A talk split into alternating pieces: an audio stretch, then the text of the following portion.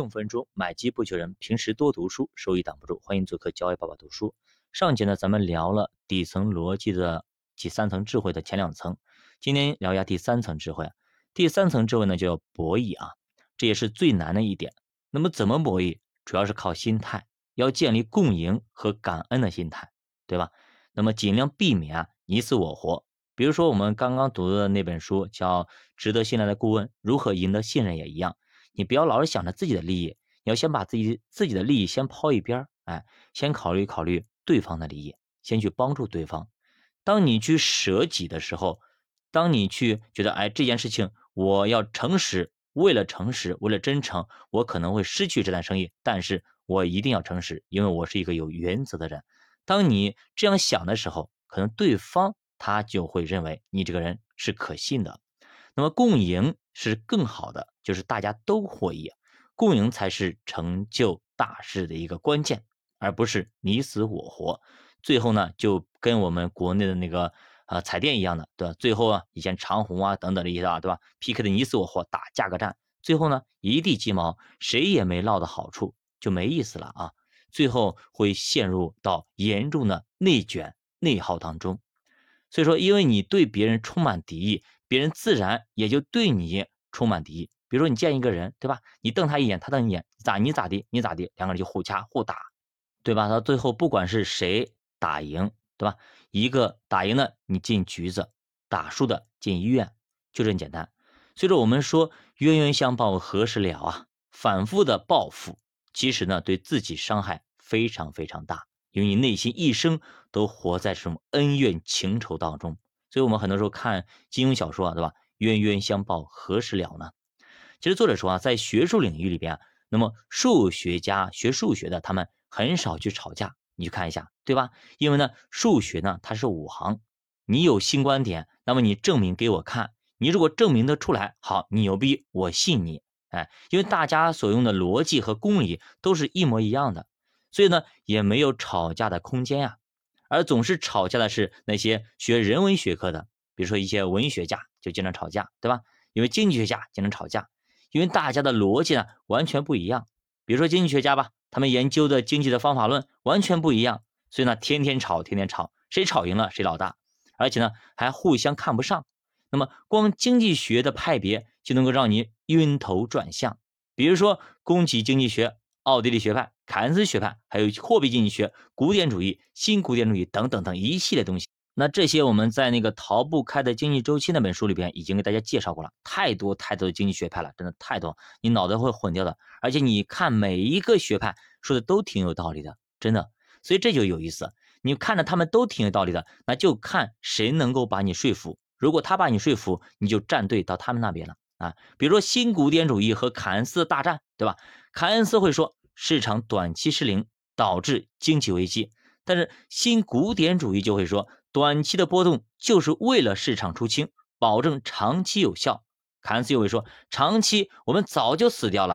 所以说凯恩斯真的很牛逼啊，一个人对战一个派别啊。那么那段精彩的历史呢，我们在《陶博开的经济周期》里面有给大家讲过，大家可以回头去看一下，去听一下啊。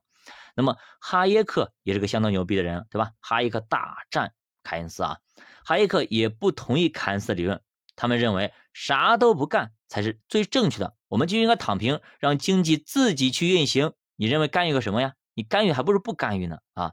但是却被其他经济学派嘲笑，最后呢无法登堂入室，是一个草根经济学家，所以当时呢还去打官司，对吧？还搞了一个世纪之战。两个人大战，凯恩斯大战哈耶克，哈耶克也很牛逼，大家可以看一下他的经济理论啊。那么为什么经济学家都这么热衷于吵架呢？说白了，他们就是他们的立场不一样，吵谁吵赢了谁更有理，感觉这样子啊，自己的理论假设也就完全不同。比如说凯恩斯主义，这是政府最喜欢的一套经济学派，哎，他们的理论是市场会失灵，政府要干预。那就像一个孩子一样，你爸妈得教他，得管他。如果真不管他，放任自流，他最后就成为一个不良少年。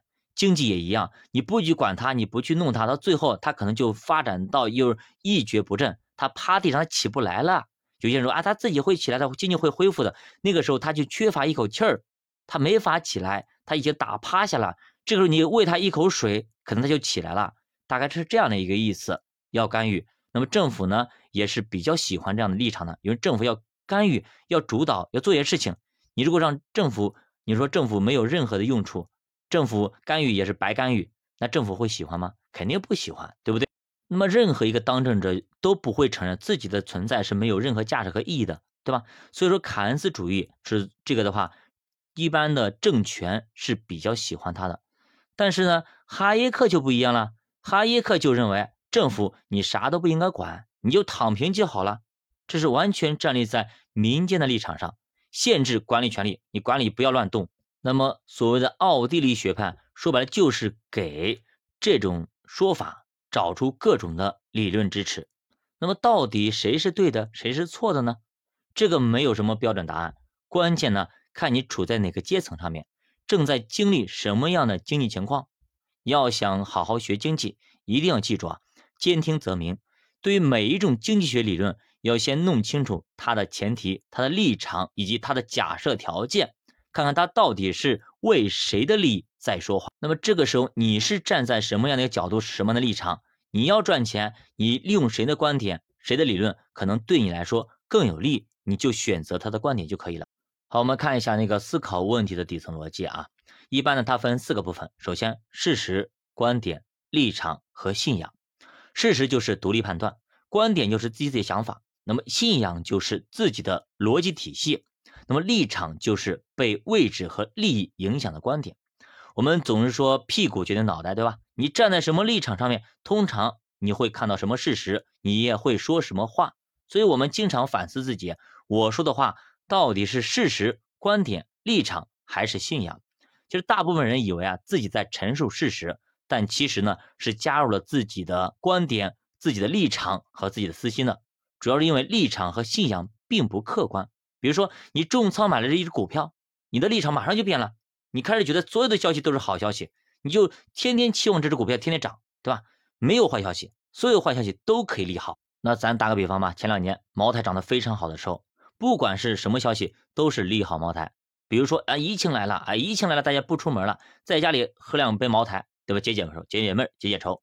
那么疫情开放开放了，已经好了，哎，大家都可能就出去消费了，哎，大家就是推杯问盏，对吧？好朋友相聚一下，喝杯茅台。那不管咋地，只要这个消息都是利好你的股票的。作者呢，其实在做企业咨询的时候呢，经常会问到啊，我们产品是行业内最好的，为什么就卖不动呢？那么，为什么我们老老实实、本本分分做生意，没有坑蒙拐骗赚的多呢？如果是你，你会怎么回答呢？为什么怎么怎么怎么样，其实是最难回答的问题。为什么呢？其中他给你设了一个绊儿，哎，设了一个卡死的一个东西。因为为什么三个字后面跟随通常是他们自己的观点，很容易把对方拉入到自己的陷阱当中。比如说，为什么胖子比较懒呢？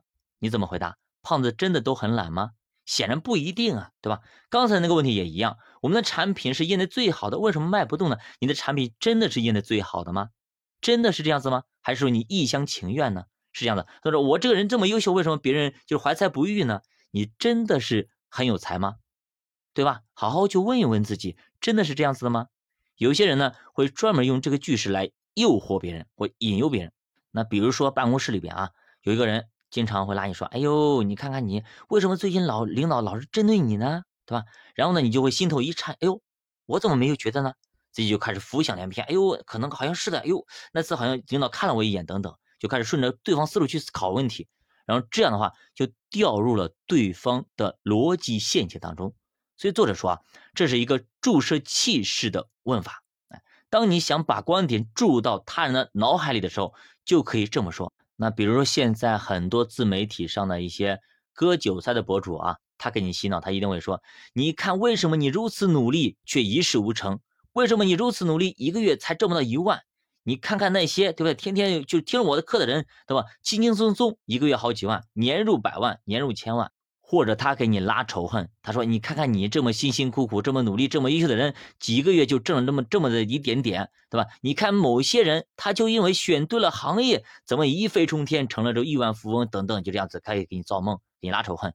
然后你慢慢越觉得越想越生气，越想越不服气，然后呢就割肉、抓信用卡、搞网贷，然后去花好几万去报课，一点零、二点零、三点零，报了很多很多课，到最后呢，你就成为了那个结结实实的被割的韭菜。所以说，你不要过去怪别人，怪就怪自己底层逻辑不清晰啊，自己的认知还不到位，你只能够达到那个韭菜级别的认知，那你只能成为韭菜，没办法。这就是我们前面说的那个商人的逻辑。那么你在马路上你不跑，你天天在高速路上来来回转，你说他们不可能撞死我的。他撞死我的话，他要负法律责任的。他负不法法律责任，那他的事情，你是受损失最大的，因为你已经被撞死了。所以这个时候千万就不要去碰那些东西了，对吧？你天天去那些地方一逛，那么就是你的错。你天天跑妓院门口去逛来逛去的，对吧？最后你憋不住，你进去了，那么就是你的错啊！你不应该在那里逛的呀，对吧？你天天跑逛红灯区，那你怪谁呢？对吧？你不要说他们诱惑怎么怎么的，最后受害的是你呀，对不对？最后上当受骗的是你呀，电信诈骗那么多，对不对？你。偏偏需要接你，甚至还要说我要给骗子那么斗，就争斗争斗，要周旋周旋，看我怎么把骗子给骗了。结果呢，最后呢，还是你自己被骗了，对吧？所以说你不要去做这些种低智商就没有意思的事情。那咱们最后打个比方，比方说骗子给你洗脑是吧？一定会说为什么你如此努力却一事无成？接着呢就会推销他的产品，但是呢你可能压根儿就没有怎么努力呀。当然呢，还有一些愚蠢的人、愚昧的人啊会用这种句式来自欺欺人。比如说，我这个人这么优秀了，为什么就一事无成呢？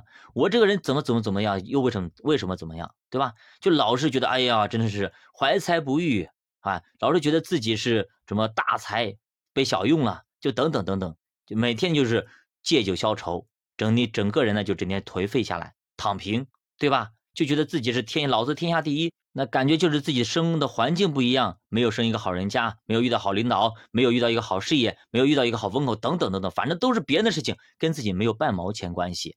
那么你整天这样去想，你这个人就废了。好的，教爸读书陪你一起慢慢变富。如果大家对投资感兴趣，可以点击主播头像关注主播新米团，跟主播一起探讨投资智慧。再见。